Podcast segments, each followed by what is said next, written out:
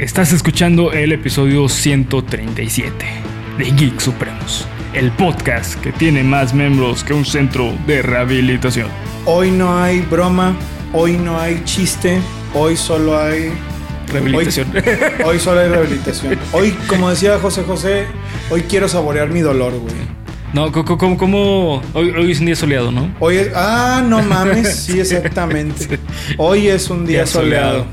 Sí, sí, este. Eh, bueno, antes de empezar con el episodio, recuerden seguirnos en todas las redes sociales que nos encuentran como Geek Supremos en cada una de ellas, fácil y sencillo, acá abajo en descripción. Y pues bueno, también recuerden seguirnos en el grupo de Facebook que nos encuentran como tal cual así, acá abajo en descripción. Y el Discord, este, para las personas que intentaron durante estos días no, entrar y no pudieron, la razón es porque nos trataron de tumbar el Discord, no sé quién, no sabemos quién, pero hay investigaciones al respecto. Este, No, nada. sí, a ver, güey, cuando te encuentre, hijo de la chingada, hoy, hoy no me siento feliz, güey. Hoy no me siento feliz. Hoy sí te voy a decir lo que pienso, perro. ¿Y, y si fuiste tú, güey? Es buena trama, güey. Así de que lo que no supiste. A la ver, así dormido. Dormido. Traté de hackear el Discord de Geek Supremos. Sí, sí. Como el güey de South Park. Pero estaba dormido realmente, güey. Sí. Los ojos cerrados. Ok. Hoy, esta semana, Bernie está muy cabrón. Desde el miércoles con lo de la playera. Y hoy con lo de. ¿Y si fuiste tú el que, el que hackeaste? Como Patricio, güey, que fue él el, el, el que se había robado los pinches globos o no sé qué, mamá. Este, pero bueno, pues este. Eh, nada más, simplemente también recuerden utilizar el código. Espera, creo que si sale este episodio ese día. Sí, sí, el, el 20. Todavía es septiembre, güey. todavía es Todavía es septiembre. septiembre, 29, me parece. Recuerden que hasta el 30 de septiembre tienen para utilizar el código de Bakukum. Bakukum. Eh, así es, aquí en pantalla les está apareciendo para que puedan comprarse cosas bien chingonas de esta tienda que yo creo que es, estoy seguro de que es la mejor tienda de figuras coleccionables de México. Salud por eso, amigo. Salud por eso. Por Bakuretsu Company, cabrón. Un poco de aceite con. No De- se de- oliva, ocurrió qué decir. Ándale, sí, güey, de oliva, sí. Sí, así, sí. Sí, sí, obvio. Así que bueno, pues nada más, empecemos con el episodio.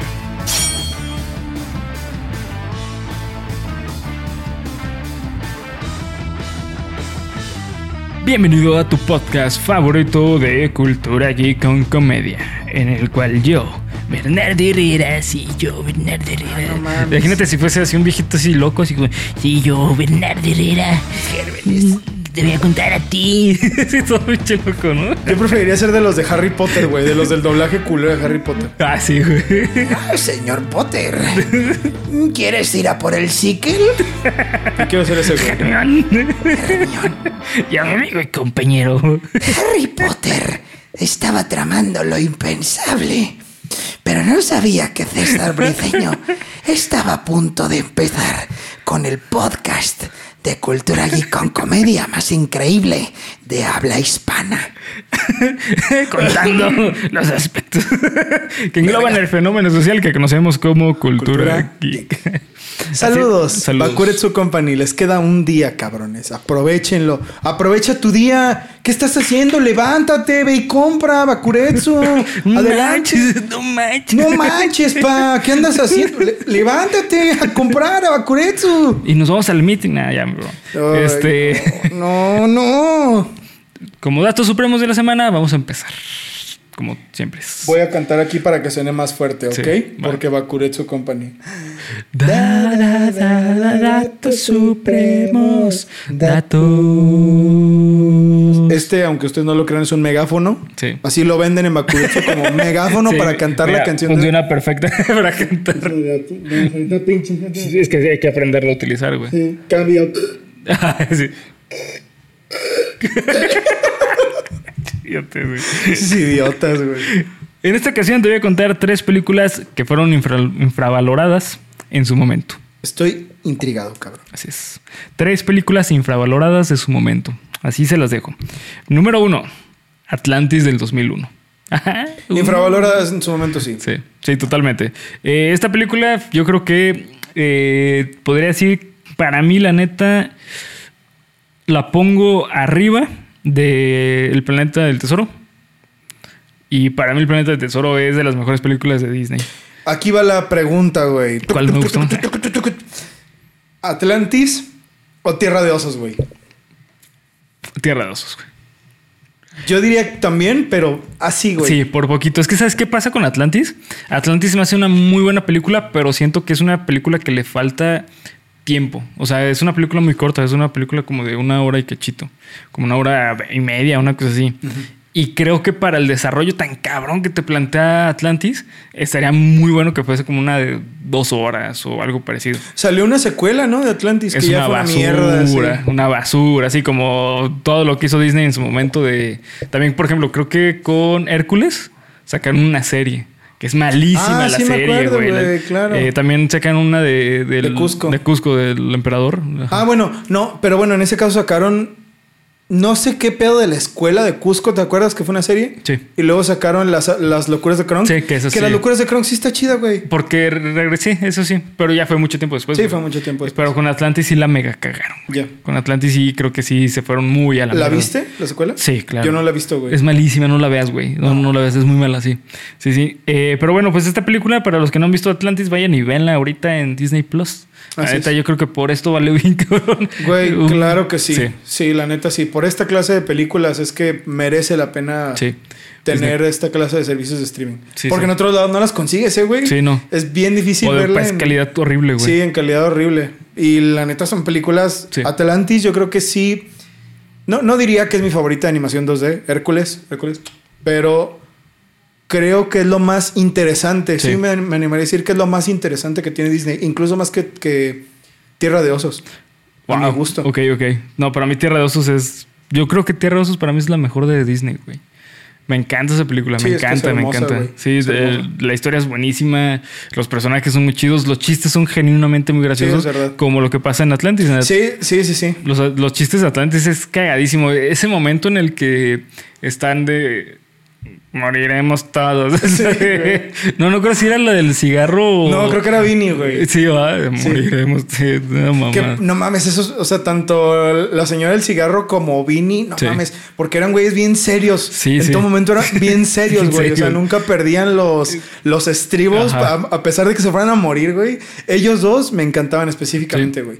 Y, o sea, los recuerdo a todos, los recuerdo a todos muy bien, güey. Recuerdo al, al- recuerdo al, al que era como un excavador, güey. Sí. Que era así chiquito. El topo, ¿no? El- no me acuerdo cómo se llamaba, pero algo Sí. de topo, sí, güey.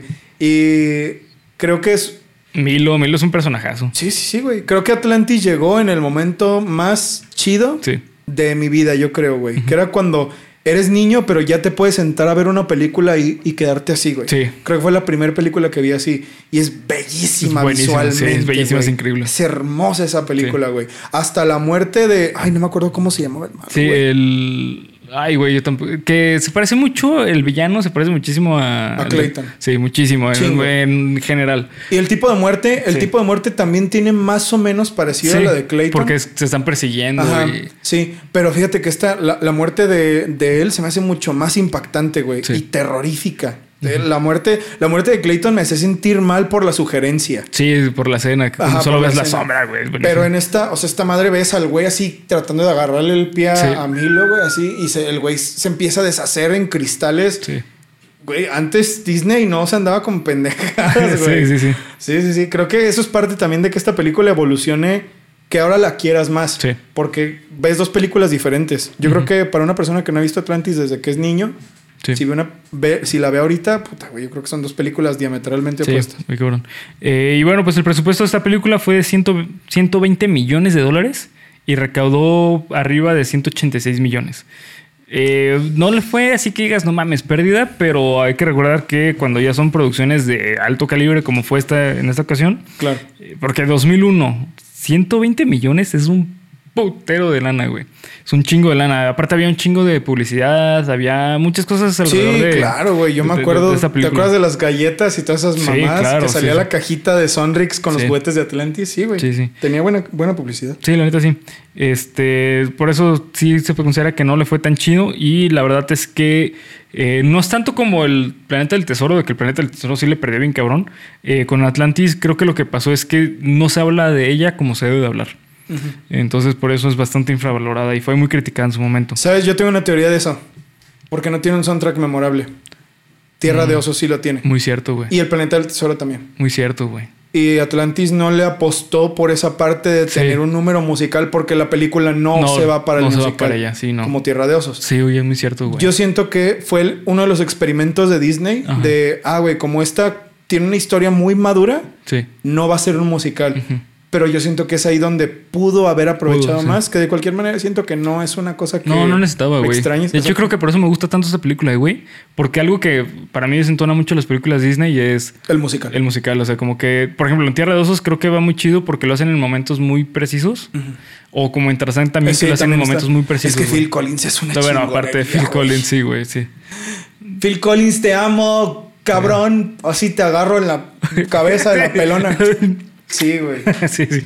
Sí, eh, bueno, por otra parte, tenemos El Toro Salvaje de 1980 de Martín Scorsese. Ni idea, güey. Esta es una película increíble, güey. Neta, eh, estoy seguro que te va a gustar, güey. Estoy seguro. Es una, La- la tengo que ver, güey. Es una gran película. Es una película que eh, en su momento parecía prometer mucho. Martín Scorsese, hay que recordar que en los 70s, 80s, sí era un rockstar Martín Scorsese. Sigue siendo, para mi punto de vista, uno de los mejores dire- directores de la historia, güey.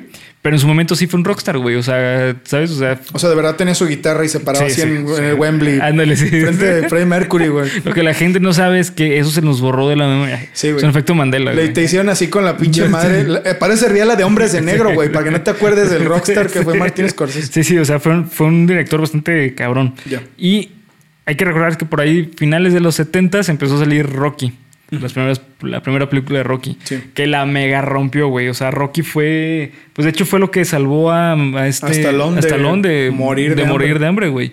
Entonces, eh, en ese momento había como que un culto muy grande al respecto de películas de boxeo.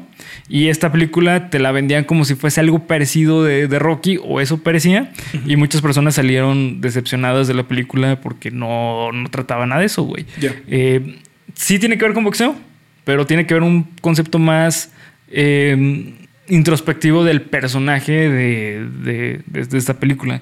Eh, el presupuesto fue de 18 millones de dólares y su recaudación, recaudación y recaudó solamente 23 millones de dólares. No, eso sí le fue el Le fue culo, muy cabrón, güey. Muy, muy cabrón. O sea, y también hay que recordar 18 millones en los 80s. Pues sí, le metieron una la nota. Sí, sí, más que nada porque era Martín Scorsese, güey. En su momento ya había tenido películas muy cabronas Martín Scorsese, como Goodfellas. Bueno, no te creas, Goodfellas no sé si ya había salido antes. ¿Qué productora es? ¿Qué casa productora? Eh, MGM. Ah. Una parte de MGM, güey. Sí, sí. Sí, no, o sea, en, en general la verdad es que esta película es muy infravalorada, güey. Yo les recomiendo que se la vean. Eh, sí es una película que se nota que es de los ochentas, pero la neta evolucionó muy bien. Y aparte también hay que tener en cuenta que el actor que sale en esta película es nada más y nada menos que Robert De Niro, güey.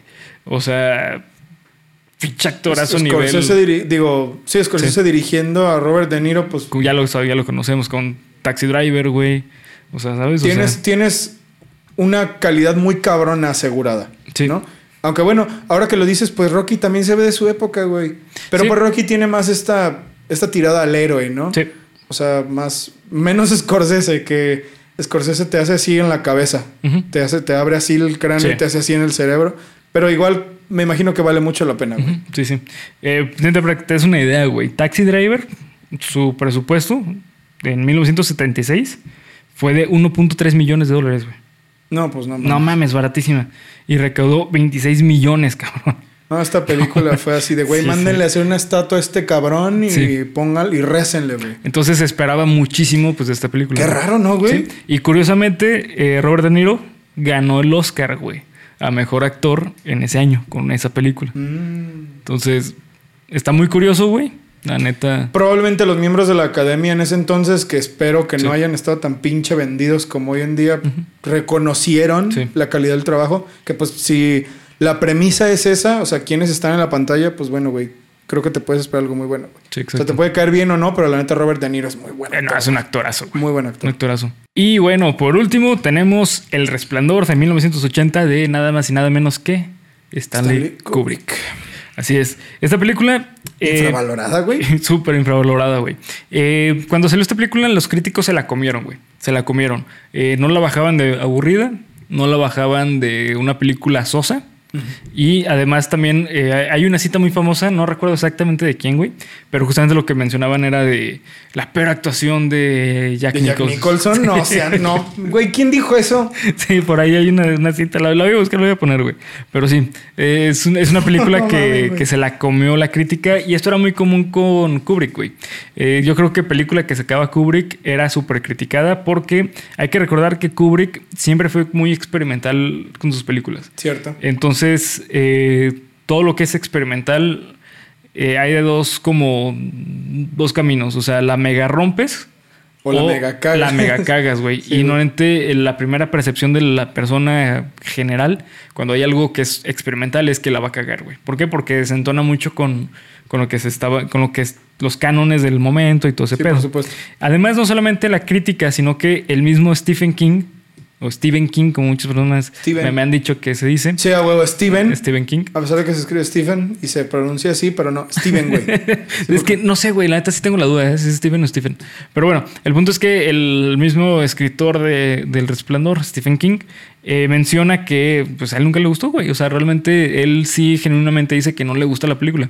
¿Por qué? Porque cambia totalmente eh, la percepción de lo que es la historia Bueno, es que del sí libro a la película. Es que son dos versiones distintas, güey. La neta sí, eh, creo que Kubrick se dio mucha libertad de cambiar el concepto del resplandor. Y pues sí, se, se entiende, güey. Es como si alguien sacara el podcast de Kick Supremo. Oh, Dios, te estás metiendo en una zona muy peligrosa, amigo. Y, ¿Sabes? Y de repente es como que cambiaran cosillas cánones de la historia. Sí, güey, como el nombre, ¿no? Sí, güey? sí, sí, sí, sí. huevo, Sí, güey. sí, exacto. O sea, tú dirías, oye, pues eso no está chido, güey. Sí dirías eso, ¿no? O sea, güey, pero ¿de qué se va a tratar? No, pues de lo mismo. De lo mismo, pero con otro. Con otro nombre, sí, güey. Pues estaría raro, ¿no, güey? Estaría raro, güey. sí, Estaría raro. raro. Pero con usted ya. Sí, ¿verdad? pues ya, ya, güey, ya, ya. Sí, sí, eh, sí, o sea, si me entiendes, o sea, al fin y al cabo, pues entiende que el autor de la obra no le haya gustado, güey.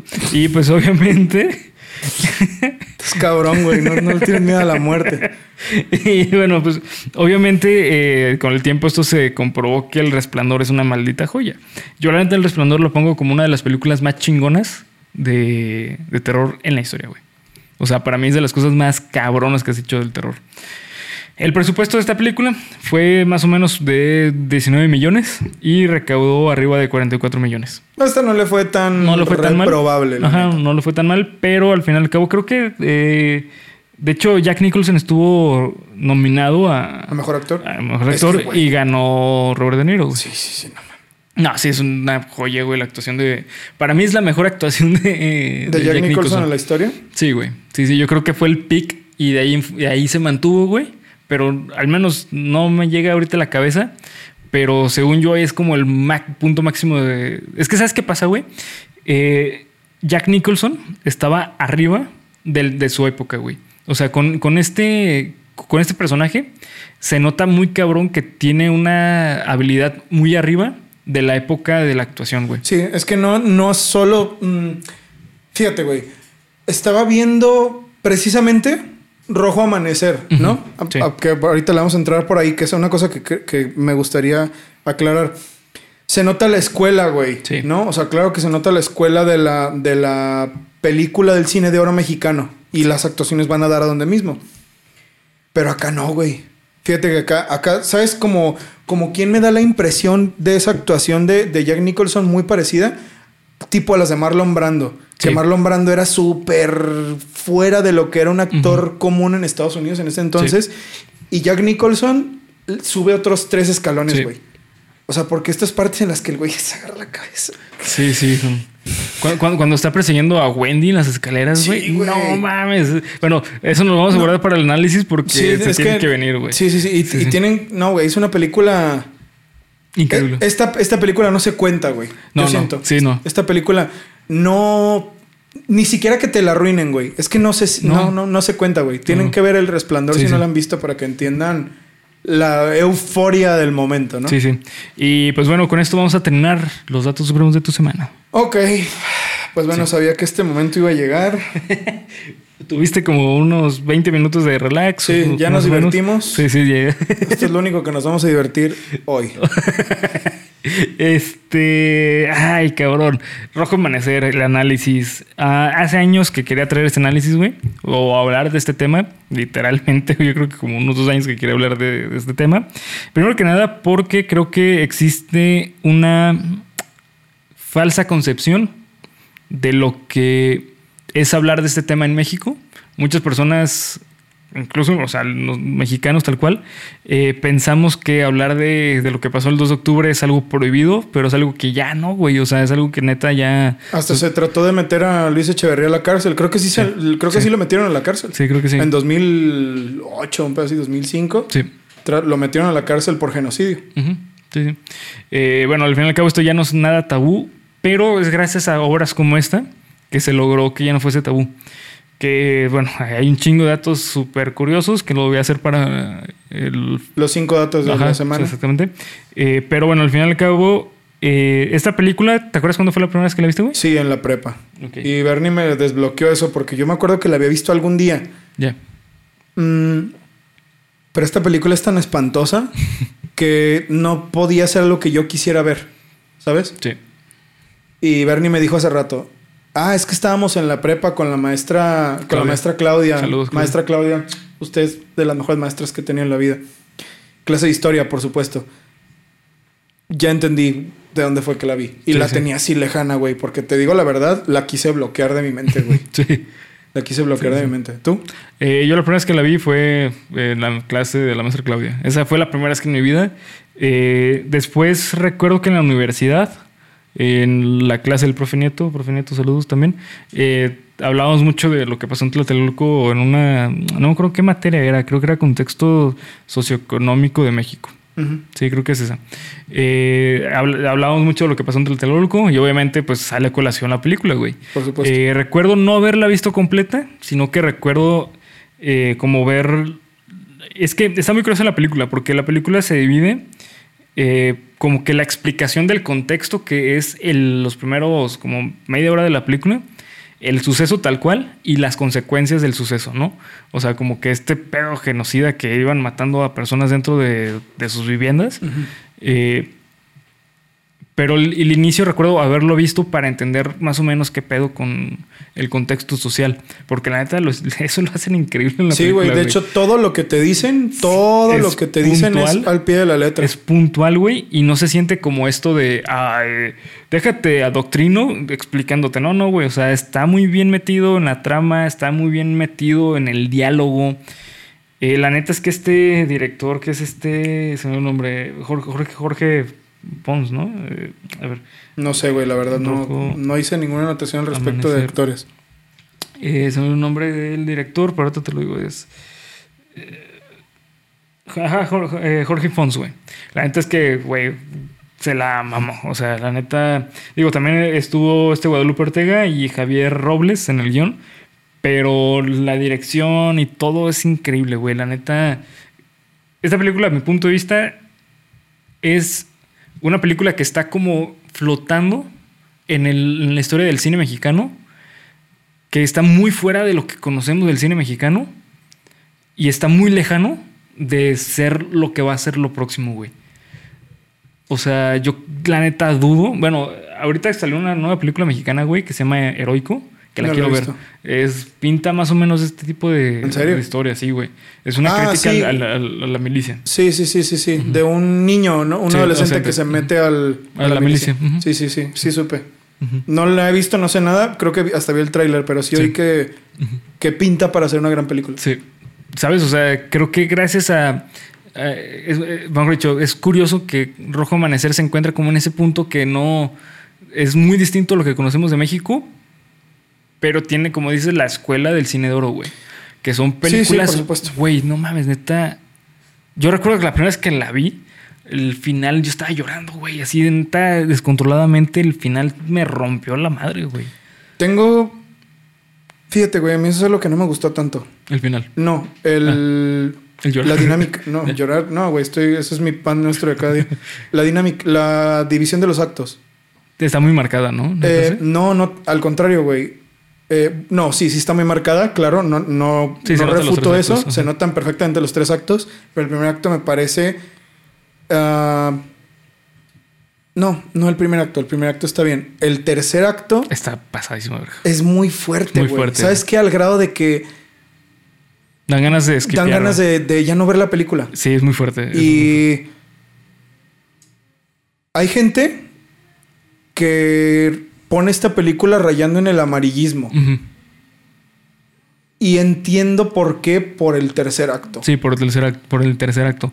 Pero es que te voy a decir algo, güey. A mí se me hace bastante puntual lo que pasó, güey. O sea, de, de hecho, eh, supuestamente eh, la película tenía más escenas, ¿eh, güey? O sea, sí, sí, sí. eh, Creo que- he sa- he sabido. Creo que son tres escenas específicas que, so- que sí la tuvieron que quitar de que, güey, el chile está muy, muy potente. Eh, creo que es que el tercer acto tenía que ser así, güey. O sea, yo creo que si hubiera sido como enmascarado de lo que pasaba, la película no, se- no sería tan potente.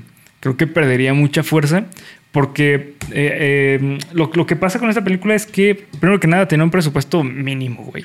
Así, neta, no, no, no te decir el presupuesto porque creo que no es público, pero lo que se sabe es que al final de la grabación, o sea, faltando días a que terminara la grabación, se habían quemado todo el presupuesto, güey. O sea, porque neta no, no, no había manera de, de financiarlo.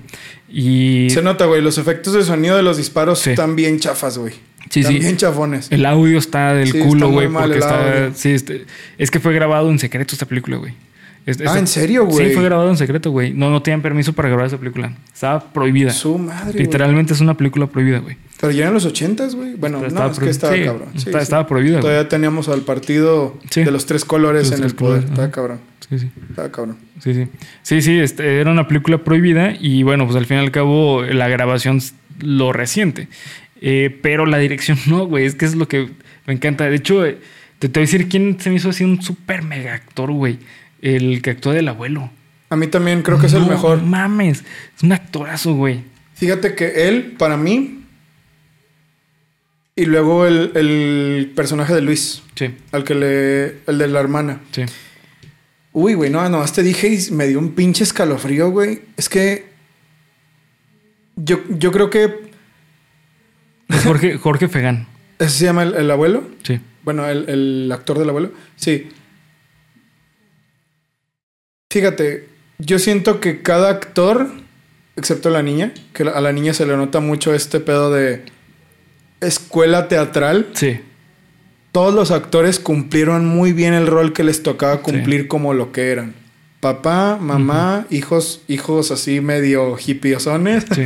Este, todos los miembros del, del, del, del consejo de estudiantes, todos cumplieron el rol que les tocaba hacer perfectamente, güey. Yo no diría, no seleccionaría uno en específico, además del abuelo, porque la neta me parece que el abuelo fue el que mejor actuó. Porque se siente que estás viendo claramente a la familia mexicana de, Sí. ese, de ese entonces. Sí, sí, totalmente. Y eso me parece una belleza, güey. Porque ¿cuántas veces no has visto una... Te voy a decir una cosa, güey. Por ejemplo, no porque yo no... Porque no tengo ni la menor idea de cómo fue vivir en ese tiempo. Dicen que así era. Pero una cosa que no me gusta, por ejemplo, creo que... es- No me acuerdo cómo se llama la película. Los Tres García. Sí, ¿verdad? En la que, en la que están con la abuelita y todo el pedo. Que sale Pedro Infante y Jorge Negrete y... Mm, mm. Lo- Creo que es los tres García. Que ahora vamos a cantarle así a mi abuela y un mariachote así en la hacienda. Yo no sé si, ellos, si eso haya sido así, lo más probable es que sí. Pero aquí, para los que somos de pie y no vivimos en una hacienda y vivimos en una casita, así como la de Rojo Amanecer, se me hace que estás viendo a tu familia cualquier día. Sí, típica mexicana. Y yo creo que por eso es tan dura, güey. Porque, puta, es que pudiste haber sido tú, güey. Sí. Pudiste haber sido tú. Y en parte eso es lo que me enerva tanto esta película. güey. Sí, sí. Para los que no sepan, que están perdidos a lo mejor con el contexto histórico, mm, durante esta época, en el 68, eh, se vivió una época en Latinoamérica, por ahí de los 60, 70, muy revolucionaria, muy revolucionaria. Eh, Argentina, eh, este, Cuba. Cuba, eh, Chile. No, Chile no.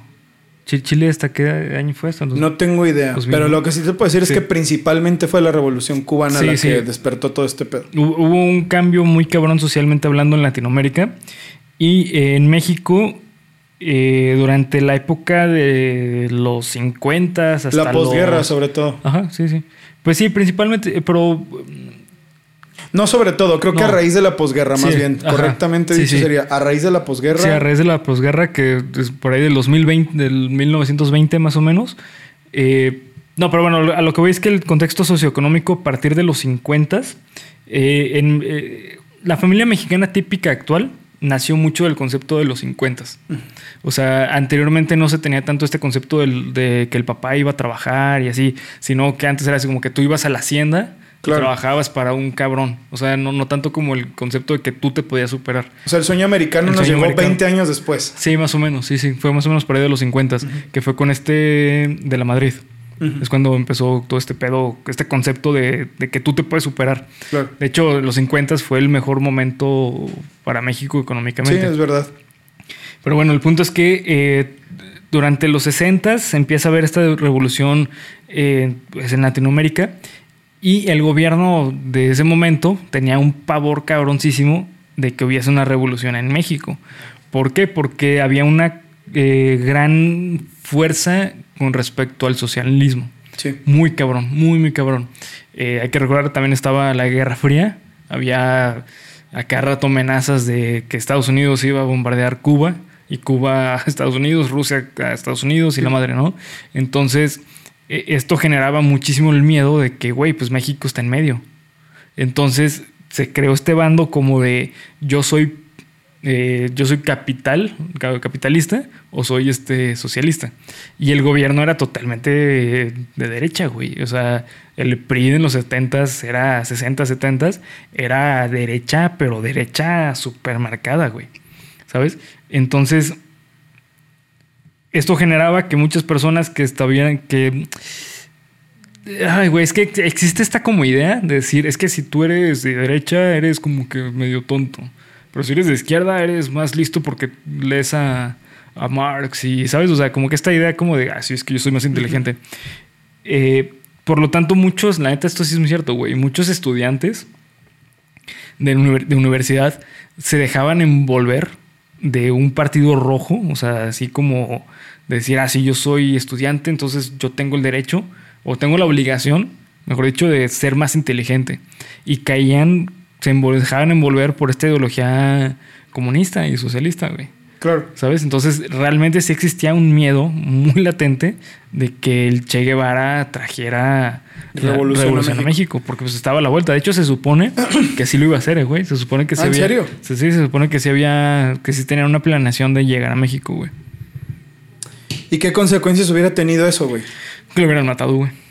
Así ¿Sí? tal cual. Sí, no, por supuesto, güey. Yo creo que si el Che Guevara hubiera- puesto un pie en México, lo hubieran matado, güey. Totalmente. Sí, sí. eh, la época era muy, muy dura, güey, en México. Era, pues era como militar, güey. O sea, Además de que, fíjate, güey, el otro día Felipe nos venía diciendo que voy a traer un capítulo específico de eso. Aunque no sé si sea más para datos supremos, güey. Pero no estoy seguro de por qué. Yo imagino que por todo eso que acaba de decir Bernie, pero siempre hay un motivo específico. Pero el hecho de que el gobierno fuera tan autoritario, casi casi tirándole al fascismo, hacía que muchas cosas se tuvieran que hacer de manera clandestina. ah, ya sé qué es lo que. Ajá. Y, por ejemplo, a Avándaro. Sí. Avándaro fue, uno- fue una de esas cosas, ¿no? O sea, el- un festival de música Y fue en la época, güey. en pos de todos estos movimientos sociales, que fue algo que hicieron que, hizo que cancelaran el rock. Casi, casi hasta, el- hasta Three Souls in My Mind, en ese momento, el Tri, tiene una canción esta que se llama Voz de Autoridad, que precisamente dice que. eh, y las tocadas de rock ya no las quieren quitar, ya solo va a poder tocar el hijo de Díaz Ordaz. Porque era un pedo de no hables, no digas, porque si dices, no sé qué te va a pasar. Sí. Y muchos grupos de estos estaban, estaban a favor de eso y otros estaban en contra. Y se hacían movimientos estudiantiles de.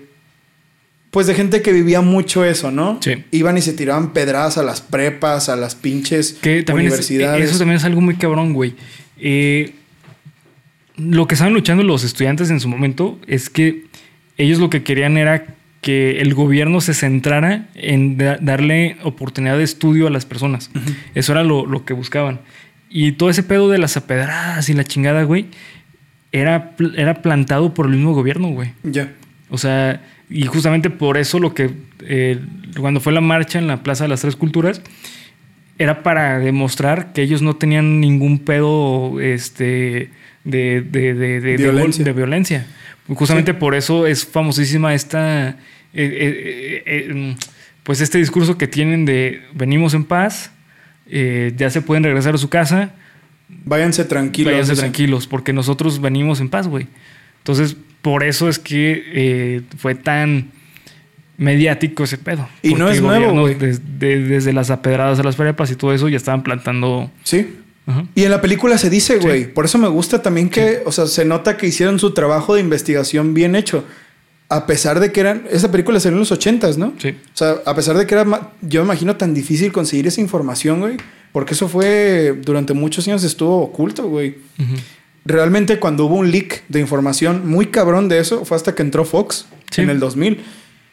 Conseguir esa información y saber exactamente cómo había empezado todo el pedo, se tuvieron que haber entrevistado a los líderes sindicales de las prepas y a los líderes estudiantiles y a los maestros y todo el pedo para saber que ese pedo había sido desde julio, güey. Bueno, que tenía décadas pasando, pero que todo este pedo de que los grupos de estudiantes se enfrentaron a pedradas y a mentadas y que entraron los pinches carabineros a someterlos a todos y a madrearlos a la prepa. Eh, No recuerdo el nombre de- la prepa a la que entraron, pero es esta prepa famosa y que luego tomaron la UNAM y que luego tomaron el Poli y que luego tomaron este. O sea, y que luego los mismos estudiantes pelearon contra los carabineros para que se salieran de la UNAM, Sí. que se murieron tres, güey. O, o sea, uno entiende de dónde sale todo esto, güey. Sí. Porque también eso es algo importante de, de decir. Hay gente que no sabe que no, que Tlatelolco no fue la primera matanza de, No. est- de estudiantes. Ujú. Hubieron tres antes. Hubo tres, pero esta fue demasiado grande. Esta sí se pasaron de, de lanza, güey. Sí, sí, sí. Esto ya fue. eh, Es que lo que pasa es que eh, este Díaz Ordaz ya tenía el concepto de que este iba a ser la última, güey. ¿Por qué? Porque literalmente ya en cuestión de. Diez días, de- dicen. Ajá, ya, ya era la. Las, Y fíjate, las. Olimpiadas en qué. Eh, creo que empezaron el, pues si faltan 10 días, el, die- el 12 de Sí. octubre de 1968. Estuve, pregunté en, mis, en mi Instagram, no es que no puedo decir el nombre porque me pidió que no lo dijera, pero una persona me dijo que su papá fue sobreviviente. Yo también tengo una historia así, güey. Y dicen, dicen que ese anuncio, como lo pone en la película, es igualito. Es igualito. Que el, el anuncio sí decía, faltan 10 días para el inicio de, la, de las Olimpiadas México 68. O sea, todo eso sí, sí fue así como lo dicen. Sí. O sea, y describen a los actores del, del batallón Olimpia, que así los describen a casi todos, güey. Sí. Y pinches señores gordos de bigote así. Sí, empoderados. Que, eh, que, que aquí se relaciona mucho, eso será después, estaría chido para un episodio de, Cuéntame lo nuevo. Eh, creo que se relaciona mucho con este vato, el negrete, ¿cómo, no? ¿Cómo se llama? Este... Ay, güey, se me dio el nombre. El, el güey que era como el secretario de Seguridad de México en su momento. Eh, no.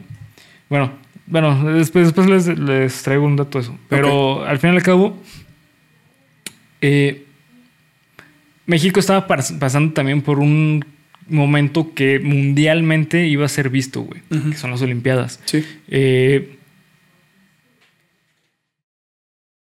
al tener esa presión en México, lo que se quería era así de una manera radical limpiar como la imagen de México, güey. Y entonces, como obviamente en su momento era tú eres de derecha o de izquierda, o sea, eres capitalista o eres socialista, entonces ahí sí es como de, güey, cuidado, porque si, Me- si Estados Unidos ve que México tiene problemas tan cabrones de eso, le iba a quitar un chingo de recursos. Claro, güey. Le iba el y apoyo, te va la una- protección, güey, o sea, un putero de pendejadas. Ahí te va una cosa bien cabrona, güey. ¿Sabías que Luis Echeverría era un agente de la CIA? Sí, se supone que, que ajá.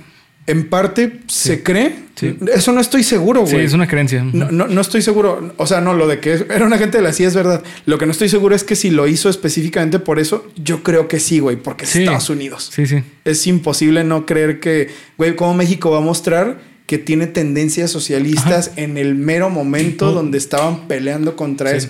Peleando muy entre comillas, güey, porque eso es una idiotez decir que estaban peleando contra eso, pero bueno. Pero lo plantean tan bien en la película, güey, Sí. que hasta hoy que la volví a ver, dije, ah, ok, ya entendí, güey. Ujú. y, y eso también es cierto. También se menciona en la película que los estudiantes iban marchando diciendo que ellos no se interesaban por meterse en el curso de las Olimpiadas. Ellos solo querían que liberaran a los presos políticos y Sí. que los carabineros se salieran del poli. Y Bueno, obviamente tenían más demandas, pero pues esas eran las más importantes. Y creo yo que también es importante quitar esta imagen de que los estudiantes querían sabotear las Olimpiadas. Sí, no, no, porque eso no es cierto. No, no va por ahí. Hay, hay mucha. De hecho, yo, yo durante mucho tiempo creí eso. Que realmente era el chiste. Ah, mira, es que como vienen las Olimpiadas se van a hacer notar y van a hacer verla al mundo. No, güey, No. realmente no querían eso. Sí, no, no. Ellos solo querían que, ok, güey, pues tenemos estas demandas y nos quitamos a la chingada y ya, güey. Nosotros hasta hicieron la marcha silenciosa y cuando pasó todo ese desmadre de que, de que tomaron la UNAM, el rector de la UNAM renunció, güey. Sí. O sea, eh, de verdad era un pedo. Si bien la gente tenía sus problemas entre ellos, era pacífico, güey. De verdad que era pacífico. Y hay Sí, un diálogo que también muchos de los diálogos de esta película son, tan- duros, sí. son pinches cachetadas que era de este que- están, están los, los hermanos platicando con la mamá y le dice, no, pues es que nosotros queremos eso y, o sea, nos- nosotros queremos nada más que liberan los presos, ma. Que le dice la mamá, ¿y a ustedes qué, eso qué les importa? ¿A ustedes qué les importan los presos? Es como de, güey, es que yo no me imagino ser un estudiante en ese momento y estar tan metido en esa causa, güey. Sí. No digo que no me importara así, güey, qué mal pedo, pero, güey, es que es ponerte a putazos contra el ejército. Sí, contra el gobierno. Y, más que nada el gobierno tan fuerte que estaba en su momento, güey. O sea, yo, yo creo que en la historia, después de Díaz Ordaz, hemos tenido un presidente así, güey. La neta, es el- que el presidente más... Bueno, Luis Echeverría. Bueno, sí, los Ellos Echeverría, dos. sí, ellos dos. Bueno, es que es lo mismo, güey. Pues sí, sí, realmente el presidente siempre fue Sí. Echeverría. Díaz Ordaz era un pinche mono. Sí, sí. Bueno, Salinas, güey. Bueno, Salinas. No, pero es que Salinas era muy distinto, güey. Porque Salinas era más como de. sa- ¿Sabes qué, güey? Eh, Salinas era como más de escuela, como tipo Bill Clinton, güey. De, ah, yo hago un chingo de inversiones y por debajo de la. de la. Del agua. del agua hago, hago las pendejadas. Pero te muestro así como que, ah, mira, hay un chingo de dinero. Bueno, sí, estos güeyes no tenían reparo en No, no, ellos eran así tal cual, así de. caraduras de, güey, yo soy un pinche asesino y qué vas a hacer al respecto, ¿no? Sí, sí. Sí, sí, es algo, es algo muy cabrón. O sea, la neta, eh, pen- pensar en México de los 60, 70 es una cosa muy surrealista, güey. Surrealista, porque la neta, eh, esto dio pie a muchas cosas culturales, güey. Muchísimas cosas culturales, entre ellas Molotov, Control Machete. O Sí, sea, mucha- sobre todo muchos artistas, güey, Sí. que trataron de expresar su descontento de muchas maneras, güey. Precisamente estamos hablando de la película de, de Rojo Amanecer, que coquetea mucho con muchas cosas esta película, volviendo Sí. al tema de la película, que me hacen así, güey, que me hacen llorar cuando no tendrían por qué hacerme llorar, güey. Una de las cosas que creo que en las que la dirección acertó mucho es en mostrarte esta dualidad de, sí, güey, a ver a quién le rezas cuando pasan estas mamadas. Sí. Eso se me hace tan duro, güey, porque estás hablando de la sociedad mexicana de los 60 que era súper religiosa, güey. Sí. Súper religiosa. Y que si era todo este pedo de, ay, mijo, pues que Dios te bendiga, vete, ve, ve con Dios y todo ese pedo que ahorita a lo mejor ya no es tan... No, ya no está presente. común. Ujú. Pero en ese tiempo era de... Se encargan en muchos frames de la película en dejarte ver que ellos eran muy religiosos Sí. y que creían mucho. Y que el primer tiro que caiga, güey, sea así justo al lado de Jesucristo en su Sí, pintura. es- eso se nota totalmente que fue una idea de ma- mandar un mensaje así como de, güey, o sea, sí está chido que tengas esas ideologías, pero date cuenta que al mundo allá afuera tus ideologías no van a cambiar la manera de pensar de, de las demás personas. O sea, ve el- la calaña de personas que eran el batallón Olimpia, güey. No, una cosa horrible. Horrible, horrible. Eh, y sí, te entiendo, güey. O sea, la neta es que sí, creo que toca puntos muy cabrones con respecto a, La lo- sociedad mexicana. a lo que es ser mexicano, güey. En general, esta película demuestra muy cabrón. Justamente por eso yo mencionaba que para mí esta es la mejor película de México. Porque neta, se me hace la película que he visto, seguramente hay muchísimas más, pero que retrata muy bien a la sociedad mexicana, a la familia mexicana y a la ideología mexicana. O sea, es Inclu- increíble. incluida la violencia extrema, güey. Sí, lamentablemente sí, güey. Sí, sí, sí. Porque uno podría decir, no, es que también hay gente que dice que es muy exagerada esta película. Pero, güey, es que, ¿has visto alguna vez fotos de archivo? Sí. güey, los tenían desnudos en fila y les daban tablazos, güey. Los azotaban, les disparaban en las piernas, güey. O sea, no, no, es que co- cosas que les hemos dicho en Cuéntamelo de nuevo de pinches crímenes de guerra. Es que aquí fue, güey. En una, una- En una sola noche. Una madrugada. Sí, sí. Sí, no, es, es, cabroncísimo. Eh, fíjate, güey, que una vez mi jefe me contó. Obviamente, cuando pasó lo del 68, pues, mi jefe estaba muy marrón. Mi jefe es del, del 58. O sea, pues estaba bien morrito. sí, tenía güey. 10 años, güey. Entonces, eh, años después, así como creo que como 3 años después de lo que pasó, por ahí de los 70, como el 72, 73 más o menos, es donde que mi, eh, mi abuelo viajaba mucho por... eh, mi, mi abuelo era de Puebla. Entonces de repente era así como que iba a Puebla o por su trabajo iba como a varias partes de, de México y de repente mi, mi jefe lo acompañaba. Entonces entre esas una vez fue a Puebla y creo que eh, de Puebla se pasaron a, a Ciudad de México porque iban a como a, a los Sanborns a comprar carros así como de, de modelaje y la madre, ¿no? Entonces eh, en uno de esos viajes a Ciudad de México mi abuelo se encuentra un amigo y le dice, ¿qué onda? Pues no manches, de años que no sabía de ti. Dice, Pues es que yo estuve en los Tlatelolco y me desaparecieron. Así, güey. Es que pues, yo estaba ahí y el gobierno me sacó del país. Me sacó del país. eh, lo mandaron a, creo que a Perú.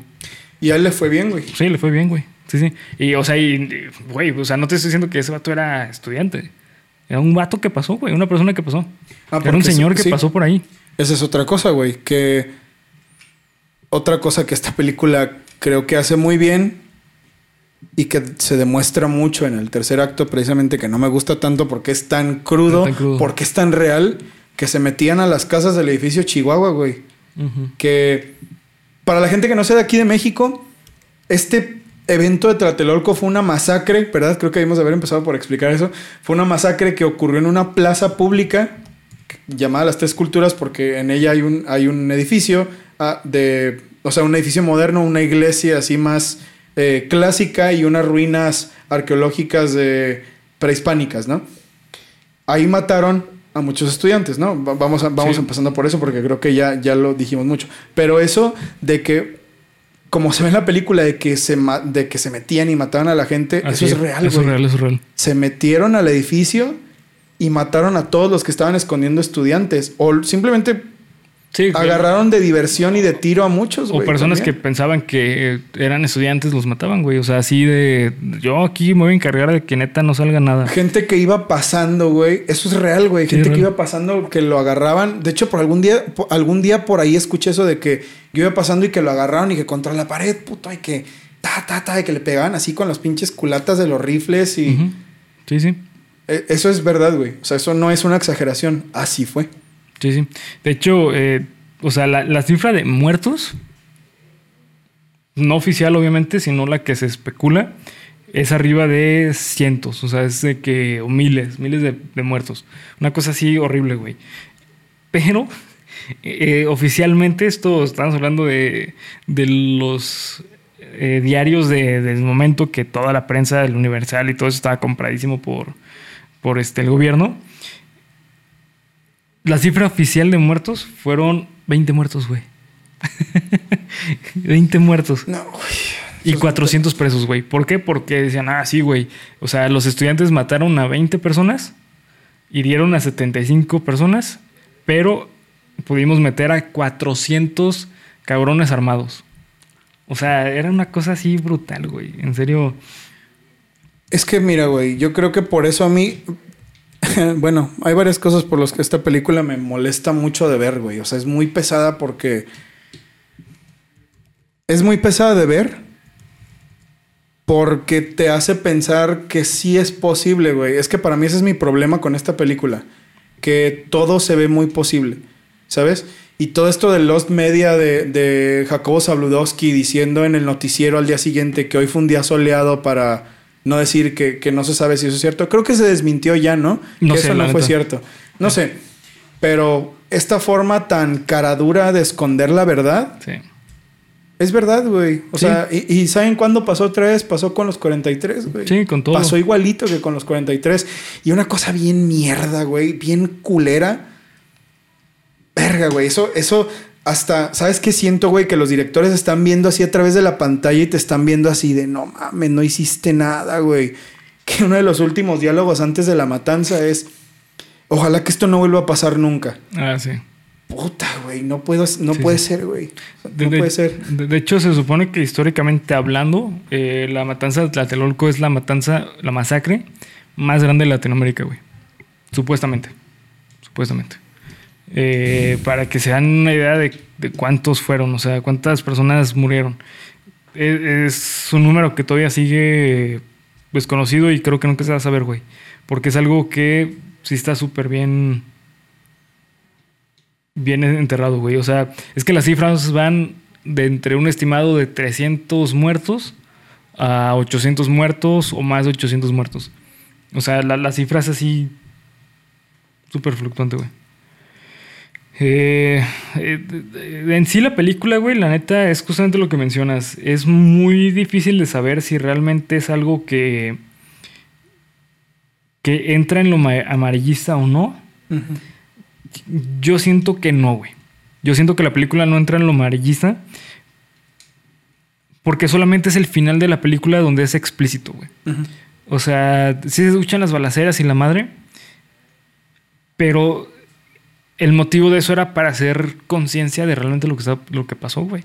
Sí, claro. En ningún momento hay una burla. No, para ¿Sabes? nada. Como porque ahí sería amarillismo puro. y Sí, sí, no, no es como el metro, ¿no? Exacto. Que- Justo, justo en eso estaba pensando. Sí, sí. Los pinches titulares de la alarma y del metro y esas mamadas que se burlan, güey. Aquí no. Creo que logro entender que el chiste es así de rápido como te mostré esto, así de rápido mataron miles, ¿no, güey? Claro. Pero sí, yo, yo estoy contigo. Yo no creo que esto sea una película amarillista porque no es. Siento que no hay nada de amarillismo en mostrar un evento de la vida tal No, y como sí, fue. no. Porque esto. La familia de la película obviamente es ficticia, Sí. pero eso no significa Patro- patrocina, no sé pura. Eso no significa que eh, no haya habido una familia en la que todos murieron, Sí. incluidos los niños, güey. Sí, sí. Eso de, bueno, porque ya creo que entiendo de dónde viene, porque no, güey, es que Carlitos ve, sale y ve la destrucción y la muerte. Pues sí, güey, a lo mejor es un poco duro, pero, Pero- ¿cuántos, ¿cuántos niños no se quedaron sin toda su familia ese día, güey? No, y aparte tiene un valor eh, artístico esa escena, güey. Porque tiene una representación muy cabrona de que el que haya sobrevivido es el niño. Y que está viendo la, ma- la masacre que ocurrió. O sea, tiene una representación porque al menos yo la interpretación, la interpretación que, eso- que le doy a eso es que el niño representa a las nuevas generaciones. O sea, el- Buen punto. porque das cuenta, él no vio cuando mataron a, la- a su familia, pero sa- supo que lo mataron porque escuchó y después lo vio, pues. Pero al fin y al cabo, eso para mí eso representa. Las personas que crecimos sin realmente haber vivido eso, pero que sabemos qué pasó y pues somos conscientes de qué pasó porque ya lo, ya lo vimos. ¿Sabes? Entonces, o sea, es un mensaje, a mi punto de vista, muy certero de que, güey, pues es que el niño representa a las nuevas generaciones. Sí, sí. Y afortunadamente, afortunadamente, no es un hecho del que se deje de hablar, güey. No. A mí me da muchísimo gusto, güey, Sí. que este evento siga vigente hoy día. Sí, sí. Y que lo de los 43 siga vigente hoy día, a pesar de todas las cosas que se han dicho. Sí, sí. Y que todo esto siga vigente hoy día, para mí es un logro, la neta, güey. Para Sí, mí es un logro que el esfuerzo de todas estas personas que trajeron esa información en forma de película no sea una lost media, no sea una película que no puedas ver. Sí, exacto. O sea, tú vas a YouTube, güey, la ves y, y ahí te enteras de cómo estuvo el pedo, güey. Y de que no es una broma el hecho de que también está, también está eso de ese diálogo entre el abuelo y la mamá, que le dice, ¿y tú crees que pase? ¿Qué crees que pase, papá? Y le dice, bueno, pues si se ponen a Sansón, con Sansón a las patadas contra el gobierno, pues le van a dar una revolcada y ya. Es una demostración Sí. muy cabrona de que la pinche. La escasez de escrúpulos de las esferas gubernamentales a veces no tiene límite. No, no tiene límite. Sino, eh, aquí entra muy cabrón Foucault, güey. O sea, para este tema Foucault entra, pero pasado lanza. eh, así corriendo. Así Sí, como, o sea, como, John la- Cena. ah, exactamente. No, yo decía como, el, como, en, como en Get Out, güey. Ah, Get Out, sí. Corriendo en putiza, güey. O como, ¿sabes quién? Como Edge, güey. ¿Como quién, güey? Edge. Para hacer- Ah, ya, güey, para hacerte la pinche lanza, güey. que Primero se agarró así. Y luego salía corriendo a la verga. Sí. Eh, sí, o sea, porque, o sea, Foucault, eh, ya lo he hecho en muchas ocasiones. eh, creo que para mí Foucault es uno de los pensadores modernos más cabrones que ha existido, güey.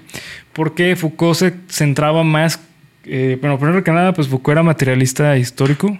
O sea, eso quiere decir que no era idealista, sino que se centraba específicamente en hechos tangibles que pasaban socialmente y que eso, eh, bueno, eso tiene que ver un poquito más con Marx, pero Marx decía que eh, los hechos sociales históricos constituyen la realidad que estamos viviendo. O sea, no, no hay un mundo de las ideas, sino que realmente lo que está pasando actualmente, eso es lo que se construye. Nosotros nos construimos a partir de ahí. Foucault tenía una idea muy parecida. O sea, Foucault decía, eh, la sociedad funciona de acuerdo a la aplicación de poder. Y se centraba en. De hecho, era una persona muy activa socialmente. O sea, era una persona que estaba metida en un chingo de, de marchas. eh, o sea, luchaba mucho en contra de, de las minorías, ya que él pertenecía a una minoría en su momento. Eh, bueno, todavía, güey. Eh, él era homosexual, entonces luchaba mucho también por los derechos de las personas y Sí. bla, ¿no? Entonces, eh, Foucault se hizo bastante reconocido cuando sacó, empezó a hablar, mejor dicho, con respecto al poder. Eh, Foucault mencionaba que el poder es necesario, o sea, eh, la aplicación del poder es necesaria para que la sociedad funcione, güey. Si no fuese por la aplicación de poder, no existiese una sociedad. Sin embargo, el problema de la aplicación de poder es que se convierte en abuso de poder.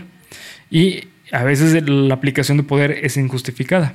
O sea, te aplican el poder porque sabes, porque sabe que esa persona tiene el control sobre ti, porque hay algo que te mantiene siguiendo sin cuestionar.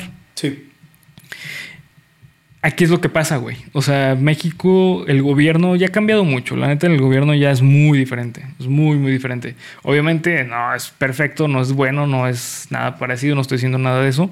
Simplemente lo que estoy diciendo es que el gobierno sí ha cambiado mucho esta conceptualización de que yo soy el gobierno y todo el mundo se calla. O sea, ¿sabes? Antes era imposible pensar que existieran medios como esto, güey. Por supuesto, güey. ¿Por qué? Porque primero que- estaríamos muertos en primer en lugar. primer lugar, no tendríamos ni siquiera los recursos, güey. O sea, en primer lugar, es como Hal, güey, ¿no? O sea, cuando tenía su, su, este, su estación de radio Sí, como, sí, como sí. podcast que hablaba de es que te están robando, te están sí, mintiendo, claro, güey. ¿Sabes? O sea, y que lo busca la policía. Haz de cuenta, güey. Sí, sí. O sea, yo creo que si tuviéramos el gobierno de los 60 hoy, sí. No podrías hacer esto. No, no, güey. no existiera medio, o sea, y no te estoy hablando específicamente de podcast, de hablar de cosas fuertes. O sea, te estoy hablando de el simple hecho de que una persona se grabase a sí mismo eh, y obteniendo más vistas o más visualizaciones o más seguidores que la misma televisión mexicana era impensable, güey. Sí, no, no, impensable. no podías. Estaba compradísima por el gobierno, el gobierno mantenía qué noticias se hablaba y qué no se hablaba. ¿Sabes? Entonces, la neta se ha cambiado mucho en ese aspecto. Y bueno, el punto que voy con esto es que eh, Foucault justamente lo que mencionaba es que el poder da las herramientas para que las personas se mantengan eh, bajita la mano, güey. ¿Sabes? Y, y el gobierno mexicano en su momento se aprovechaba mucho de esto porque sí se, sí se tenía el miedo de que, que el gobierno mexicano, ¿qué iba a hacer? Hoy en día ya no, güey. O sea, esta visión como de, ah, es que la CIA te desaparece. Antes se tenía ese- esa visión del gobierno, güey. Hoy en día ya no. Hoy en día ya es un poco distinta. Bueno, yo me animaría a decir que muy distinto. Muy distinta, güey. Muy, muy, distinto. Digo, siempre y cuando no te dediques al, periodi- al periodismo, porque Sí. también los periodistas se mueren lamentablemente de maneras muy raras. eh, de maneras muy raras, asesinato, obvio, por ciertos grupos de interés Sí, criminal. sí, sí, sí. Muchas veces, Sí, ¿no? muchas O sea, a mi gusto ese es el mal de nuestra sociedad actual como México, como en su tiempo fue el gobierno, ¿verdad? El mismo gobierno que se supone que te debía proteger, pero hablando específicamente de este momento histórico de la vida, ah, y regresando a lo, del- a lo de los diálogos de la película, me, me parece muy interesante, güey, evaluar ese cambio desde el punto de vista del estudiante, Sí. ¿sabes? Porque para mí, o sea, yo siempre digo que yo no agarré el pedo de la vida como hasta tercero de universidad, güey. O sea, yo siempre fue como de, ah, bueno, no sé qué está pasando, pero a darle, güey, con mucho ánimo. Yo me imagino ser un güey de 17 años con esas ideas de salir a matarte Sí. con policías, güey. Y este diálogo de la película, cuando el, el muchacho está quemando su credencial, Sí. que le dice, no, pues ahora en estos días es más peligroso ser estudiante que ser delincuente. Sí. Sí me hace pensar mucho de que puede que te guste o no te guste el nuevo gobierno, lo que quieras, güey, que haga malas cosas, probablemente sí, no voy a hablar de eso, pero lo que sí podemos decir es que ya no estamos donde estábamos No, hace eh, 60 años. Sí, ese miedo ya no existe, güey. Digo, eh, en cierta manera, en todos los gobiernos de todos los mundos, de, todos los mundos, de todo el mundo, de todos los países, güey. Eh, obviamente a personas que son estudiantes le tienen mucho miedo. ¿Por qué? Porque son, es una fuerza muy cabrona, güey. ¿Por qué? Porque cuando se estudia, es justamente lo que mencionaba al inicio, existe este despertar como de conciencia, Ujú. decir, güey, al Chile yo soy una persona en esta sociedad. ¿Por qué? Porque ya te empiezas a enfrentar en cuestiones sociales de responsabilidades, deberes, obligaciones, ¿sabes? Entonces, en ese momento, obviamente, eh, un grupo tan grande que tiene, puta, es que, güey, imagínate acabar así. Tú como estudiante decir, güey, al Chile nosotros nos dedicamos a dejar de pagar las universidades, de, etcétera. No sé, a lo mejor un sector más, más puntual, se viene un desbalance bien cabrón económico, güey. Sí, las quiebras, güey. Qui- Quiebras Y quiebras cabrón un sector del, del- de, una, de, una so- de la sociedad. de la sociedad mexicana, güey. Sí, Ni sí. siquiera es como de, ah, toma eso, pinche rector de la universidad. No, No, no, güey. no. Si de verdad existiera algo así, Sí, una parte del- de la economía mexicana se viene abajo. se güey. viene abajo, güey. Sí. ¿No? Y eso es una tarea que cuando se trata de defender algo justo, como lo era en ese entonces, porque la verdad es que eran cosas justas, se entiende, güey. O sea, yo, yo, yo lo aprecio mucho, pero, y lo sostengo, güey, y lo digo como hace rato, güey. Yo no sé si yo hubiera ido a esas Sí, madres, sí, te güey. entiendo. Sí, sí, igual. ¿Sabes? Y a lo mejor va a ser de, no, pinche agachón, y sí, a huevo tú, y eh, sí, güey. Pero ¿sabes qué? Como decían, como, como decía, dice ese dicho, güey, pues la neta, la neta, el panteón está lleno de valientes, güey. Sí. O sea, yo creo que si yo estoy seguro, güey, que si tú le preguntas a la mamá o al hermano o a un sobreviviente al que le mataron a todos sus amigos de Tlatelolco si lo volvería a hacer, estoy seguro que te diría que no, güey. Sí, güey. Sí, creo, creo que es como. eh, Esa película plantea muy bien, cabrón, muy cabrón, esta como división de ideales con respecto a qué es lo que pasa, güey. Porque es justamente como mencionas. Te aseguro que las personas que vivieron eso y sobrevivieron, seguramente hoy en día están pensando como de, güey, al Chile yo preferiría no meterme en pedos que no son míos, güey. Yo, me acuerdo mucho, yo en la secundaria, güey, yo era mucho así como de que, ah, es que este cabrón eh, le habló mal a un compa mío, no mames, es- yo si lo veo le agarro golpes, güey. Bueno, realmente no tanto así, pues, pero sin No, yo sentido. creo que sí, cabrón. No, no tanto así. eh, Si no ¿Qué me. puto? ¿Qué ¿Qué verga puto? traes, ¿Qué traes, pendejo? No, pues no, la vida me ha agarrado golpes, güey. Pero lo que me refiero es que yo sí era como de, no, sí, yo por mi compa. Yo le brinco. Yo, yo sí Sí, brinco por sí, mi huevo. compa.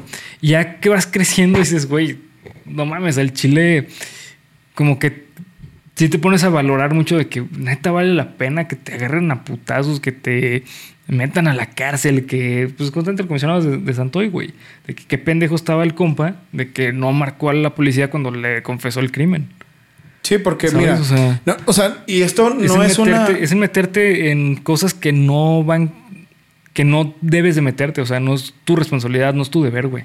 Y no es una invitación a que manden a la verga a toda la gente. No, güey. Creo que tampoco se trata de eso, ¿no? O sea, claro que sí. Sí, no, no. Si algún güey se trató de pasar de verga con Bernie, pues claro que yo le ayudaría. Ah, no, bueno, güey. pero es diferente. O sea, lo que yo me refería es que, o sea, yo me, yo me refería así como, no mames, es que este güey se burló de mi compa y yo sin saber realmente qué pedo, yo ya estaba tomando partido de, no, no mames, güey. Yo a mi compa lo defiendo y a lo mejor era un pinche broma entre ellos, güey. Sí, sí, por ¿Sabes? supuesto. Y aquí había una documentación importante, sí, claro. O sea, aquí también cabe la aclaración de que en este momento se sabía muy bien qué estaba pasando, güey. Pero lo que sí creo es que. Y a lo mejor es muy fácil para mí decirlo, ¿no? Porque yo no viví esas condiciones de vida. Sí. Yo no supe qué fue ser estudiante bajo una represión así de cabrona, güey. Yo la verdad no sé nada de eso.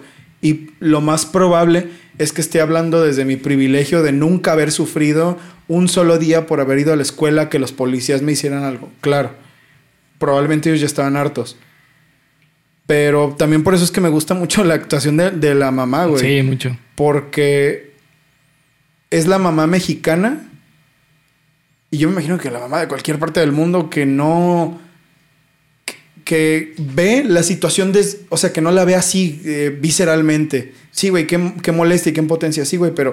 Puta, o sea, ve todo lo que. Ve todo lo que hay afuera, güey. Sí, no, y también está esta, esta cuestión, güey, que la neta, o sea, yo siempre lo he dicho, las nuevas generaciones, me refiero a que la nueva generación que va a salir es la nueva, así, es como un ciclo. Creo que siempre la nueva generación cree que descubre el hilo nuevo, el hilo negro, ¿sabes? Es como de, güey, o sea, ¿ustedes qué van a saber? ¿Qué, qué, qué verga saben que es una revolución? Yo viví una, o sea, porque, ¿sabes? O sea, esa, esa idea como de, ah, es que yo soy una generación nueva y está en mil cambios, como de carnal. Estás hablando de una manera idealista, no estás hablando de una manera. Estoy de acuerdo, puntual, sí, por supuesto. ¿Sabes? Sí, sí, sí, totalmente. Porque se cree que. Bueno, güey, yo me vi tres, cuatro videos de pinche Pancho Villa, entonces ya sé cómo hacerle, güey. Sí. Es que no. Y también ese diálogo es muy bueno, güey. O sea, el abuelo al principio lo ves como de, ah, pinche viejito cabrón, culero, ¿no? Y conforme va avanzando la película es de, fuck, ¿por qué no le hicieron caso, güey? Sí. ¿Sabes? Y esta parte de, de la guerra y de todo este pedo, pues es, es que así es. Es que de verdad así es, güey. En un mundo ideal, por supuesto, que no te deberían de matar. En un mundo ideal, tú podrías decirle al policía, oye, estás cometiendo un abuso de autoridad y eso no te corresponde. Y él te debería decir, Oh, tiene razón. No lo había visto. Perdón, disculpa. Exacto, güey. Sí. Pero Sí, sí, claro. y, y mira, te voy a contar una cosa que una vez vi en, en un video de un, de un güey que contaba su experiencia y cómo salieron vivos así por los pelos unos compas y él en- de un retén de, Ajá, un de retén. crimen. No, ni siquiera policial, un retén de esos de Sí. las carreteras. Este, no, que, que qué pedo, ¿a dónde van? No, pues así, los güeyes cooperaron. Todo el pedo. No, que el código, que no sé qué. Si el- no, pues ¿saben qué? De aquí no creo que pasen. Dice, no, güey, pues ten todas las cosas y todo el pedo. Y los güeyes esto así de, no, güey, es que no queremos sus cosas, nosotros queremos que chinguen a su madre.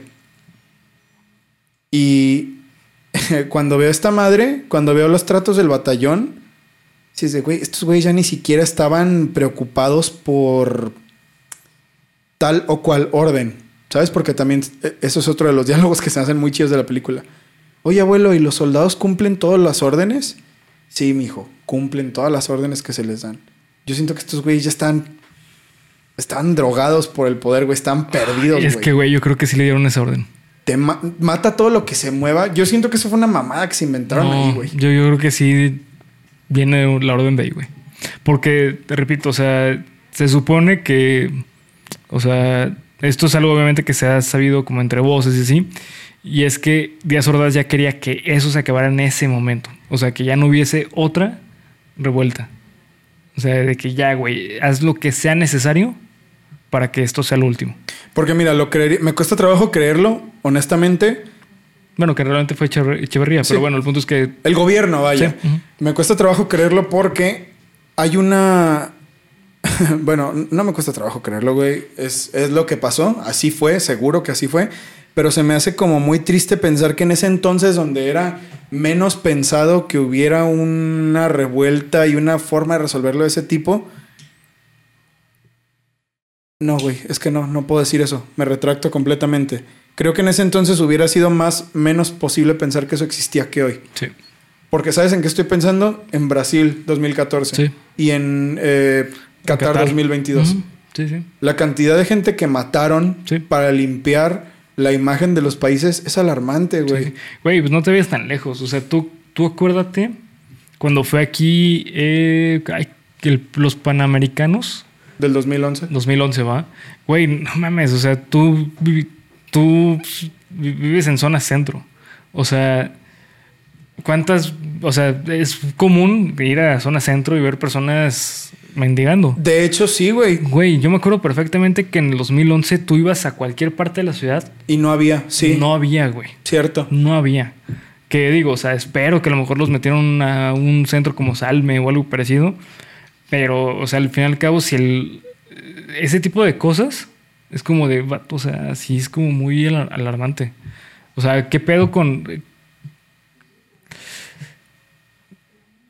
Con la importancia que se le da a limpiar la imagen de un pueblo, de un país, de, ¿sabes? O sea, eso es de lo que mencionábamos con, con Japón, güey. O sea, ellos tratan de limpiar su imagen a como de lugar, incluyendo que la gente que exactamente, que la gente que trata de buscar la verdad, la verdad, sea orillada a cosas horribles. Sí, sí. Y aquí es igual, güey. Y sí, o sea, creo que iba a decir originalmente, es que para mí es difícil pensar porque eso no pasaría, pero digo, no, güey, creo que al revés, güey. Creo que todas esas mamadas fueron la escuela para que la gente entendiera de alguna forma muy estúpida que esa es una forma correcta de, hacer que la gente limpiara su imagen, ¿no? De hacer que la gente viera con buenos ojos un país, güey. Sí. Y repito, y yo no siento que contradiga mi idea en decir que yo no, yo no haría eso. Yo no iría a una marcha así, yo no me metería en ese pedo, pero tampoco creo que los que lo hayan hecho la hayan cagado, ¿sabes? Porque gracias a ellos se construyó algo muy importante. Sí. Y no creo que eso sea una. No creo que sea inverosímil, no creo que me esté contradiciendo. No, güey. El hecho de que yo lo haga, de que yo no lo haga, no significa que no tenga que agradecer y que tenga que estar consciente de que eso fue un hecho histórico por el que muchas personas dieron su vida. y ser consciente y conmemorarlo, güey. Porque creo que eso es lo importante. Y, a, eso, eso es a lo que venía. A no, de, a no dejar de decir nunca que el 2 de octubre no se olvida, güey. Sí, sí. Sí, no, eh, o sea, yo creo que también ah, una visión madura de este tipo de situaciones es el saber que tú también delegas eh, ese tipo de responsabilidades, ese tipo de acciones con personas que tú sabes que a lo mejor ellas están dispuestas a dar lo que fuese, güey. ¿Sabes? O sea, no sé, güey. O sea, ese siempre ha sido como un concepto, o mejor dicho, un pensamiento muy difícil como de aceptar. Pero al fin y al cabo creo que tú también tienes el derecho de negar si uno entrar a, un, a, los putazos, güey. ¿Sabes? O sea. Sí. Y eso no te hace menos merecedor. Sí, claro. Tanto de los resultados, ¿verdad? Como de la. Como de la, Como del sostener, vaya, a falta de una palabra mejor, a las personas, el nombre de la memoria de las personas que sí lo hicieron, güey. Porque es como decir, no, güey, solo los alemanes y solo los japoneses tienen derecho a la, educación salud y a los servicios de salud que se descubrieron gracias a las mamadas de la Segunda Guerra Mundial. Pues no, güey, o sea, todo el mundo tiene derecho a eso. Todo México tiene derecho a tener una vida como estudiante libre y sana y en la que no se le pisen sus pinches derechos debido a que hay gente que sí peleó por ellos, aunque tú que lo dices, no lo harías, güey. No siento que sea una contradicción, ni tampoco siento que sea algo malo de decir. Lo que sí creo que nos toca como sociedad, y eso es bien importante, pues es no dejar morir esto, güey. Nunca dejarlo morir. Y transmitirlo, güey. Por más que sea difícil, cuando una persona tenga la suficiente edad, que le muestres esta película, güey. ¿Sabes qué? Esto lo tienes que ver, tienes que conocer esto, güey. No como los pinches materiales de Japón que estaban prohibidos, güey, porque no querían aceptar todo el desmadre del Escuadrón 731. No, güey, aquí no. Aquí afortunadamente, te guste o no te guste el gobierno, cuando entró Fox y se acabó, el, se acabó los 71 años del PRI, pues estas cosas salieron, güey. Qué bien, qué chido, qué bueno que se, que se sacaron los nombres, qué bueno que se supo, qué bueno que se fue tras los responsables de verdad. Y tú desde el lugar que estás, creo que puedes hacer una gran labor. Una gran labor al ser consciente de cómo pasaron las cosas. Sí, exacto. Al investigar, al no quedarte con la primera versión que te dan, a cuestionarte por qué este material a lo mejor es amarillista, a cuestionarte a lo mejor por qué este material no es acertado, a cuestionarte por qué sí es. Creo que eso ya en sí mismo son las resultas y es la resolana así muy, muy lejana de esta clase de movimientos, güey. Por lo, que pelearon estas personas que no, pelearon realmente, a las que simplemente les tocó estar en un muy mal lugar para que tú pudieras seguir haciendo del uso de razón, del, discernimiento, del acceder a este nivel de conciencia al que ellos ya habían accedido, pero que no los dejaban tener. Creo que como, como mexicano hoy, poco vas a ganar yendo a darle de putazos a un policía Sí, no. y yendo a darle de putazos a un, a un militar. Cuando es el último recurso, ultimísimo recurso, pues tienes que hacerlo, ni modo. Pero que esto no sea una invitación a. Sí, güey, vamos a quemar todo a la verga y así, Ah, sí, porque vas a terminar mal, güey. La neta vas a terminar muy mal. Yo, yo me acuerdo una vez, eh, ¿te acuerdas de Omar, el de mi salón, güey? Sí, claro. Omar, saludos. Se saber esto. Eh, él, es de que cuando íbamos en, en la secundaria, pues bueno, en la prepa se fue a la prepa 1 de la UDG. Y me acuerdo una vez que nos estaba contando que, pues ya ves que no dejé es súper común que haya marchas y la sí, madre, sí. ¿no? Y en una de las marchas él dijo, ah, pues ya huevo, voy. Y dijo, güey, pues al Chile no creo regresar. Sí. Damn, güey, pues ¿qué le pasó? Pues, o sea, no pasó es como que la gran cosa, pero sí era así como que, güey, no mames, de repente, pinches, eh, estaban aventando piedras y la verga y, ¿sabes? O sea, de que era algo muy pacífico, era algo realmente pacífico, pero de repente alguien empezó a aventar piedras, güey. Claro. Y fíjate, eso no solo es exclusivo de los movimientos estudiantiles.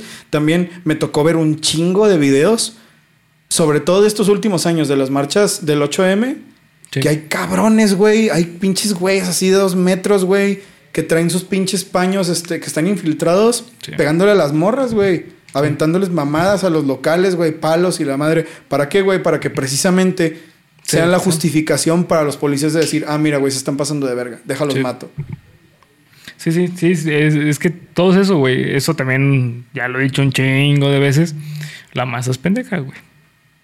Y, y bueno, güey, mira, aquí estamos entrando en un terreno medio difícil, güey. Marcha. Si quieres marchar, marcha, güey. Está bien. Pero no esperes, ¿verdad?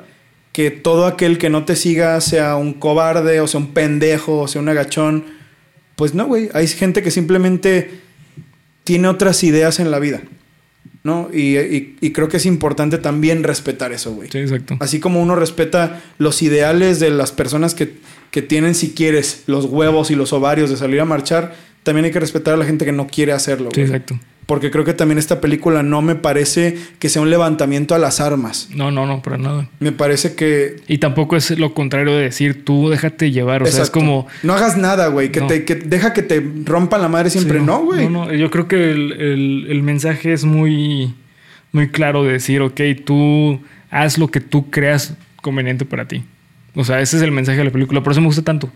Porque no, no lo siento amarillista. O sea, si fuese amarillista sería como, sí, a huevo, ahorita todos contra el gobierno. O sea, mejor, y- o lo contrario también decir, no, hay que tenerle miedo al gobierno. O sea, mejor dicho, yo creo que es como, si tú tienes la convicción de morir por tus ideales, hazlo, güey. Si no tienes la convicción, no lo hagas. Sí. No te dejes, porque es justamente lo que pasó con los, con, con los. Con los hermanos, güey. Hermanos Si no que- hubieran metido a todos los compañeros, Sí. hubieran vivido. Sí, sí, y que realmente ellos no tenían tanta convicción, güey. O sea, ellos realmente, o sea, la, por ejemplo, la, esta, la chava, eh, que no tiene nombre, o sea, la- una de las que, o creo que no tiene nombre, no me acuerdo. Bueno, el punto, la, la que metieron. El es- cabello cortito. La del cabello cortito. Ella sí era una persona que se nota a leguas, güey, que tenía convicción a, a, lo, a lo que estaba haciendo, güey. ¿Sabes? O sea, y también uno, el, uno de los que también El metieron. que mataron primero. El que mataron El de, no, primero. no, no, yo antes me matan antes Sí. de decir dónde están ustedes. Sí, Y la chava con eso, es que este dinero es del movimiento, yo no lo puedo soltar. sí, ¿no? sí. Y, Sí, y exacto. están también los hermanos que son como de, güey, pues. Pues yo estoy aquí andamos, como que porque sí, es que porque hay que. o Y sea, de, de hecho lo dicen, todos los estudiantes del país están en esto, nosotros también tenemos que estar en esto, como de, güey, sí, piensa un poquito más en qué te estás metiendo. O sea, Sí, si estás sí, de acuerdo, pues hazlo, pero si es porque otro güey lo está haciendo, pues eso no es tanta convicción. no, es más lo mismo de siempre. Sí, y además, o sea, se nota, güey, también porque ellos eran personas que estaban muy bien, o sea, posicionadas en cuanto a dinero, güey. El jefe tenía supuestamente ahí Su paro en el gobierno, en el todo el pedo, gobierno. ¿no? O sea, O sea- es, es que son muchas cosas, güey. Es que puede parecer, puede parecer que te estás viendo como la persona más culera del mundo, güey. Sí, Pero honestamente, honestamente, la vida es así, güey. sí. La vida es así. ¿Sabes? O sea, no puedes. Sí. No puedes. Choque de ideales. En, en un mundo ideal, nada de lo malo que ves en la vida pasaría. En un mundo ideal.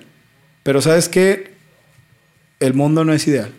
Y a veces hay cosas más importantes de lo que eres tú. Y mira, güey.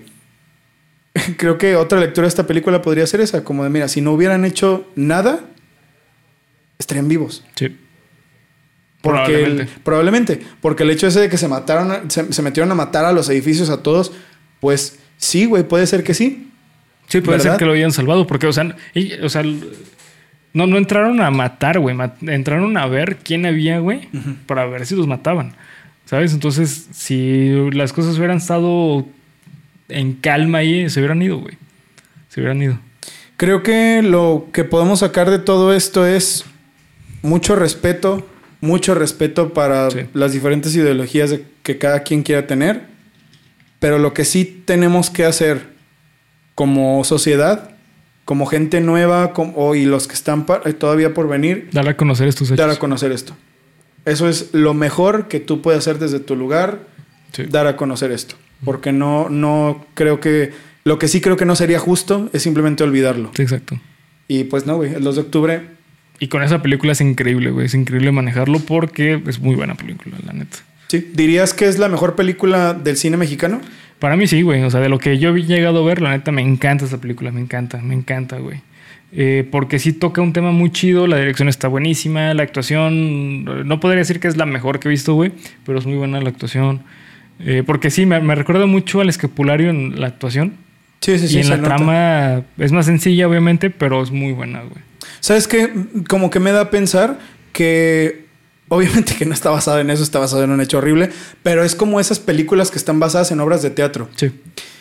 Eh, yo no sabía eso, de que, bueno, que eh, fue solo un escenario porque fue clandestino el pedo. Sí. Pero lo que sí creo completamente es que se nota que está traída como para ser co- como de la escuela del teatro, güey. Sí. ¿Sabes? O sea, hay mucha técnica teatral en toda la película. Sí, como se maneja las- las- la escena. El- la escena, eh, los diálogos, las interacciones, Sí. todo eso se nota que puede ser llevado a una obra de teatro. Y a mi parecer, cuando las películas son así, porque esta película solo pasa en una locación, Sí, güey. una locación. Solo en una locación. Y toda la película estás así, güey. Sí. Estás, no mames, ¿qué va a pasar? Estás Puta tenso, madre, güey. sí.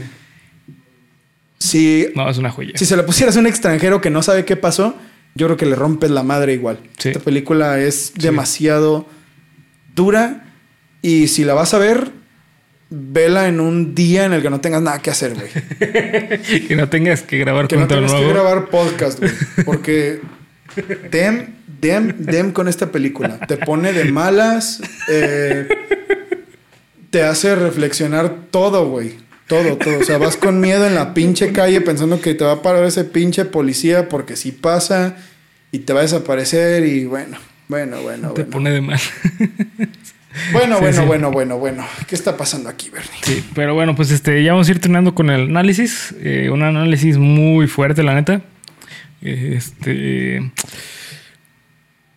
¿Tú piensas que es de las mejores películas mexicanas o la mejor película mexicana? Sí, güey. Es que no.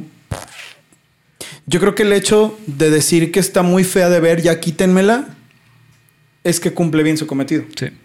No creo que sea algo negativo. Simplemente me animo a decir que no es para todos. Ah, sí, eso sí. Y a pesar de eso, Creo que todo creo que mundo- la- exactamente sí, todo el mundo la tiene todo que el ver. mundo la tiene que ver. Sí, sí. No es para todos, pero es que la realidad de México a veces no es para todos, güey. Pero quien no conoce su historia está condenado a repetirla. Y ya van un par de veces que la repetí. Sí. Sí, exactamente. Eh, pero bueno, pues hasta aquí vamos a dejar el, el análisis. Ustedes comenten eh, si son de México, qué piensan de la película. Si son de otro país, comenten si ya conocían esta película o si ya conocían el caso de Tlatelolco, porque creo que es algo muy local mexicano, pero al fin y al cabo también es algo que conlleva mucho eh, me- me- Latinoamérica en general, porque es el contexto social latinoamericano estaba muy presente ahí, güey. Eh, pero bueno, pues hasta aquí vamos a dejar el episodio. Bien. Recuerden seguirnos en todas las redes sociales que nos encuentran como Geek Supremos en cada una de ellas. Toditas, cabrón. Fácil y sencillo, acá abajo en la descripción. Eh, nos vemos hasta el próximo Viernes Supremo. Que entra octubre. Que entra cabrón. octubre, qué bueno que me recuerdas que entra octubre, güey, porque eh, voy a estar en Facebook, voy a estar subiendo este, unas votaciones que si ustedes quieren participar para qué películas analizar durante octubre, ya se lo saben, ahí en Facebook. Ahí en Facebook. Y muchas sorpresas, güey. Va a estar. Sí, sí. Va a estar rico. Sí.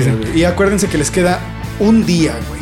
Les queda un día para aprovechar las ofertas de Bakuretsu Company. Un día. Mañana sábado es el último día de septiembre, así que apresúrense a usar el código BAKUKUM para obtener 40% de descuento en lo que ustedes quieran comprar de Bakuretsu Company. ¿Qué quieren? Un pinche... Pon- ponla, güey, no hay pedo. Oh, shit, man, ¿qué pasó? Es el Batallón Olimpia. Batallón Olimpia. ¿Cómo te decían? Aquí el Batallón Olimpia, todos al suelo, hijos de su puta madre. Ojalá arden en el infierno. todos. Hijos de su perra madre. Eh, pero compren en Bakuretsu, como les estaba diciendo. Así es. That's it, motherfuckers. Nos vemos hasta el próximo viernes supremo. Adiós. Adiós. Nos vemos.